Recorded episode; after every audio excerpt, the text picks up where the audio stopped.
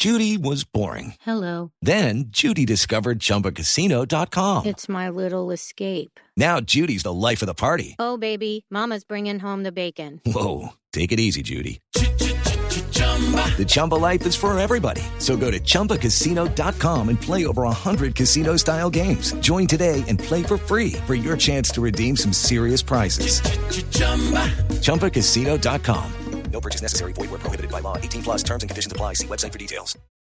Noticias contra reloj en Blue Radio. 3 de la tarde, 31 minutos, actualizamos las noticias en Blue Radio. El Instituto de Bienestar Familiar investiga el caso de una niña de 11 años de edad que fue trasladada al municipio de Arboletes, en el departamento de Antioquia, a la ciudad de Montenía, donde dio a luz. La entidad asumió la protección tanto de la pequeña madre como del recién nacido, quienes están bien de salud.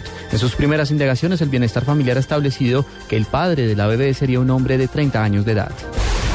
Las autoridades intentan cerrar el cerco en el sur del departamento de Bolívar para rescatar a cinco trabajadores de una multinacional secuestrados por la guerrilla del ELN. Entre ellos se encuentran tres extranjeros. El ministro de la Defensa, Juan Carlos Pinzón, anunció que ya fue desplegado un batallón de fuerzas especiales para adelantar una operación de rescate.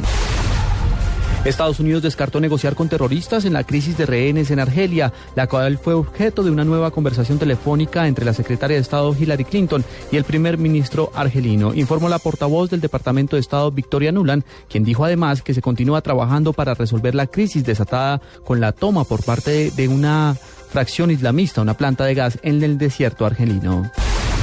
El aeropuerto londinense de Heathrow, el mayor tráfico el que tiene mayor tráfico en Europa, ha cancelado más de 400 vuelos por las intensas nevadas que han caído sobre la capital inglesa, mientras que el mal también ha afectado los servicios de trenes y autobuses en el Reino Unido. 3 de la tarde, 33 minutos.